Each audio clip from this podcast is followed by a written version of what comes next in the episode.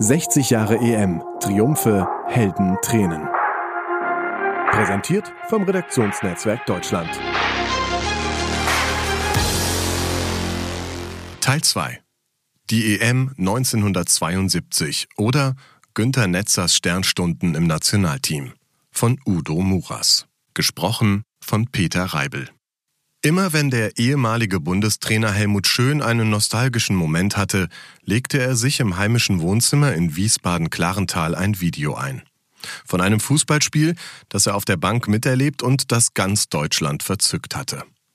Von dem noch Generationen von Fußballfans schwärmten und das viele auch nach dem 7 zu 1 bei der WM in Brasilien gegen den Gastgeber 2014 noch immer für das beste Länderspiel aller Zeiten halten.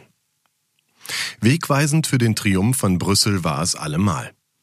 Die Erinnerung an diese für Deutschland so grandiose Endrunde, an der erneut nur vier Mannschaften teilnahmen, wäre unvollständig ohne das Viertelfinale gegen England und den legendären ersten Sieg in Wembley am 29. April 1972, der auch als Günther Netzers Sternstunde im DFB-Trikot gilt. Der 37-malige Nationalspieler sträubt sich im RND-Gespräch etwas gegen den Superlativ, aber ins Schwärmen kommt auch er wieder, 48 Jahre später. Netzer sagt, ich wehre mich gegen solche Vergleiche über die Jahrzehnte hinweg. Was ich sagen kann, uns ist damals etwas ganz Hervorragendes gelungen. Es war das höchste Tempo in der damaligen Zeit und in Wembley waren wir der Perfektion nah. Der Sieg in Wembley hat den Geist dieser Mannschaft geprägt. Er kam völlig unerwartet und war der erste einer deutschen Mannschaft in England. Nach diesem Spiel lief alles automatisch ab. Im Rückspiel gegen England spielten wir in Berlin unentschieden. Danach wurden wir in fast unveränderter Formation in Belgien Europameister. Wir hatten einfach Lust am Spiel. Diese Lust sah man Netzer an. Bundestrainer Schön begeisterten seine Sturmläufe. Wie er mit wehendem blonden langen Haar durch das Mittelfeld stürmte, den Ball am Fuß, das war einfach ein herrlicher Anblick. Netzer sagt selbst, für mich als Nationalspieler war Wembley mein bestes Spiel. Von der Schwere der Aufgabe und der Atmosphäre her hat das Wembley-Spiel für mich ohne Zweifel einen höheren Stellenwert als das EM-Finale von Brüssel. Es war für mich ein wunderschönes persönliches Erlebnis und der Satz des FATS-Fürtonisten Karl-Heinz Bohrer vom aus der Tiefe des Raumes vorstoßenden Netzer begleitet mich bis heute noch. Das gefällt mir. Die Begeisterung über dieses Spiel, in dem die Engländer mehr Ballbesitz, Torschüsse 25 zu 13 und Ecken 14 zu 4 hatten, erklärt sich mit der Ausgangslage.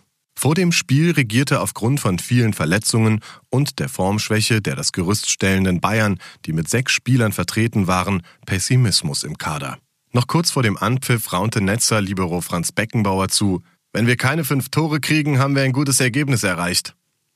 Heute sagt Netzer dazu, Beckenbauer hat mich nur angeschaut und sich seinen Teil gedacht.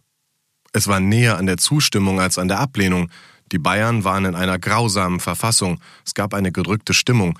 Es gab nicht die besten Voraussetzungen für dieses Spiel. Tatsächlich gewannen die Deutschen nach phasenweise glanzvoller Vorstellung mit 3 zu 1. Da reichte im Berliner Rückspiel ein 0 zu 0 und der Rausch ging weiter. Im Mai 1972 wurde das Münchner Olympiastadion mit einem Spiel gegen die UdSSR eingeweiht. Es gab einen glanzvollen 4 zu 1 Sieg. Alle Tore schoss Gerd Müller. Wichtiger noch, an diesem Tag fand sich durch die Entdeckung des Schalker Linksaußens Erwin Kremers die Europameisterelf, die in Belgien in beiden Partien auflief.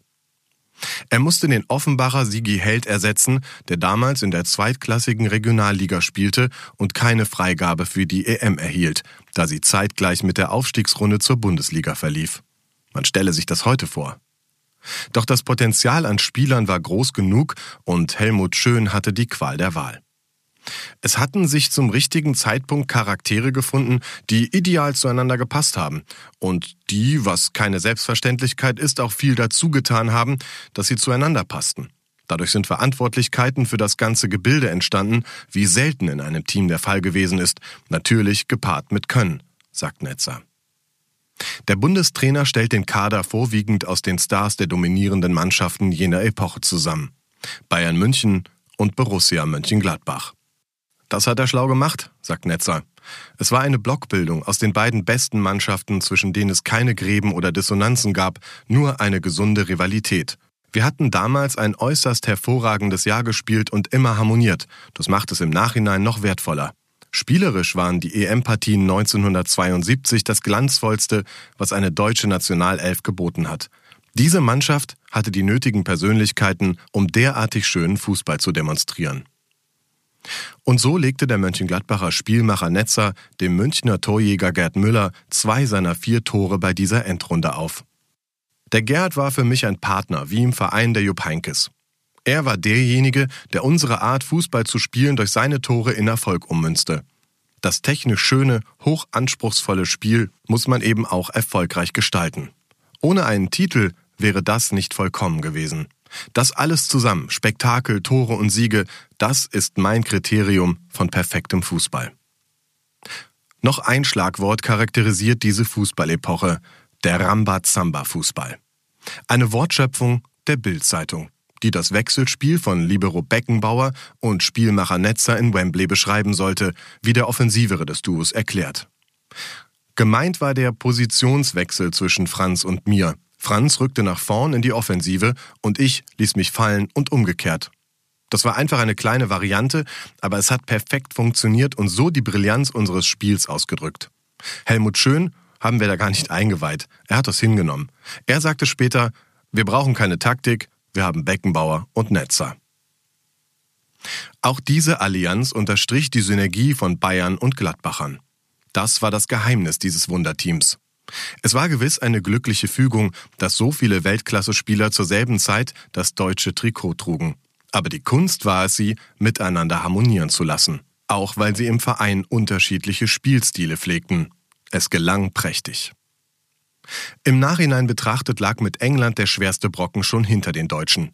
Die Endrunde mit nur vier Teams, von 1960 bis 1976 war es so üblich, war beinahe eine Formalität. Sie fand noch während der Bundesliga-Saison zwischen dem 32. und 33. Spieltag statt, weshalb die Saison spät wie nie am 28. Juni endete. Netzer beklagt im Rückblick, es fehlte das Flair, die Atmosphäre eines Turniers. Gastgeber Belgien, der erst fünf Wochen vorher von seiner Rolle erfuhr und Hals über Kopf die drei in Frage kommenden Stadien sanierte, leistete im Halbfinale von Antwerpen tapfer Widerstand. Aber zwei Müller-Tore reichten. Der belgische Ehrentreffer zum 1 zu 2 kam zu spät. Nun kam es im Endspiel zu einem Wiedersehen gegen die UdSSR, die vor der wohl ewigen EM-Kulisse von 1659 Zuschauern Ungarn 1 zu 0 geschlagen hatte. Die Deutschen fürchteten sich nicht wirklich. Dazu sagt Netzer, vor diesem Finale gab es eine Situation, die den Geist der Mannschaft sehr gut beschreibt. Helmut Schön stellte uns an einer Tafel die Mannschaft der Sowjetunion vor. Er malte taktische Formationen auf. Dann drehte er sich plötzlich um und sagte zu uns, Macht doch einfach, was ihr wollt. Für mich das größte Kompliment, das ein Trainer einer Mannschaft machen kann. Er vertraute uns. Dass in der deutschen Kabine am 18. Juni 1972 schon vor dem Spiel Tränen flossen, hatte einen speziellen Grund. Berti Vogts wurde vor der Partie von seinen Gefühlen übermannt, weil er wegen einer Verletzung zusehen musste. Helmut Schön zog ihn in den Waschraum. Berti, du kannst jetzt nicht vor einem Endspiel um die Europameisterschaft mit Tränen in den Augen in der Kabine sitzen. Das ist nicht gerade eine Stimulanz für die anderen, gab er dem Verteidiger, der 1996 als Bundestrainer selbst Europameister werden sollte, zu verstehen. Für Stimulanz bei denen, die spielen durften, hatte immerhin ein Optimismus atmendes Telegramm von Altbundestrainer Sepp Herberger gesorgt, das schön im Bus vorlas. Der Trainer der Berner Helden war nicht nach Brüssel gekommen, im Gegensatz zu 40.000 Landsleuten, die für ein deutsches Heimspiel sorgten. Zwei von ihnen schafften es sogar auf den Platz, als die Hymnen schon gespielt wurden und präsentierten ein Transparent, das um die Welt ging. Die Sportsfreunde dichteten Wir sind aus Bingen angereist, auf das der Europameister Deutschland heißt. Sie bekamen ihren Willen. Es war leichter als gedacht. Netzer dazu das Finale war derartig klar und beherrschend, da wirkte bei den Russen noch das 1 zu 4 von München nach. Da sich unser Sieg frühzeitig abzeichnete, stürmten die deutschen Fans in den Innenraum, so dass sie in den letzten Minuten zu Hunderten am Spielfeldrand standen. Ich weiß noch, dass ich zu Franz gesagt habe, dass wir uns noch in der Nähe des Ausgangs, wo die Siegerehrung stattfinden sollte, aufhalten sollten, weil wir sonst überrannt werden würden. So haben wir es auch gehalten. Es war allerdings eine positive Begeisterung, die wir mit unserem Spiel ausgelöst hatten. Nach 58 Minuten hieß es bereits 3 zu 0. Zwischen zwei Müller-Toren durfte auch der Gladbacher Herbert Wimmer einnetzen. Netzers Wasserträger in Verein und Nationalelf traf eher selten, umso mehr gönnten es ihm die Kollegen. Netzer fand ihn ohnehin immer falsch bewertet. Es verletzt mich immer, wenn ich lesen muss, er sei mein Wasserträger gewesen. Haki war ein richtig guter Techniker, der Haken schlagen konnte wie kein zweiter und torgefährlich war er noch dazu. Er lief noch mehr als alle anderen und war für mich lebenswichtig. Ich war ja immer abhängig von meinen Gladbacher Clubkollegen, brauchte den Schutz des Vertrauten. Ich hatte folglich meine besten Länderspiele immer dann gemacht, wenn drei, vier Borussen mit dabei gewesen waren. 1972 war das der Fall. Hacki und mein Zimmerpartner Jupp Heinkes standen auf dem Feld. Wolfgang Kleff, Berti Vogts, Rainer Bonhoff und Horst Köppel standen auch im Kader. Es war fast schon ein Vereinsausflug zu dieser EM. Hinterher überschlug sich die internationale Presse. Frankreichs L'Equipe schwärmte vom Fußball 2000 nach einem der einseitigsten Finals der EM-Historie und adelte Netzer als besten Spieler des Erdteils. Dennoch wurde im Herbst Franz Beckenbauer zu Europas Fußballer des Jahres 1972 gewählt. Ungewöhnlich war auch das Nachspiel an jenem 18. Juni 1972. Es gab kein offizielles Bankett, die Spieler zerstreuten sich in alle Winde.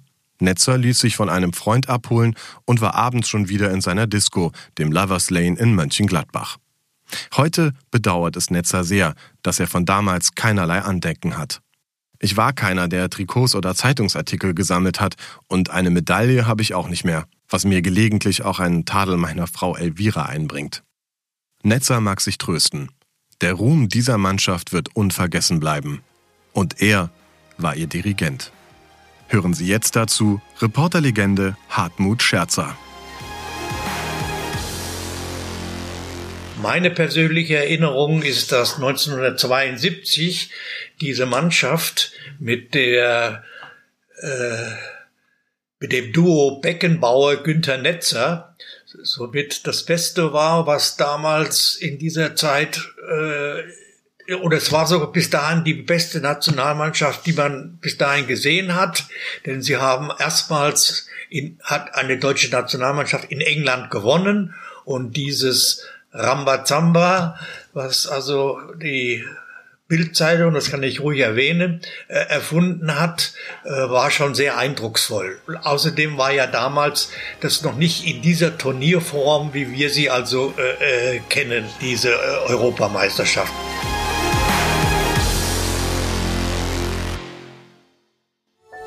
Dies war eine Produktion der Podcast-Bande.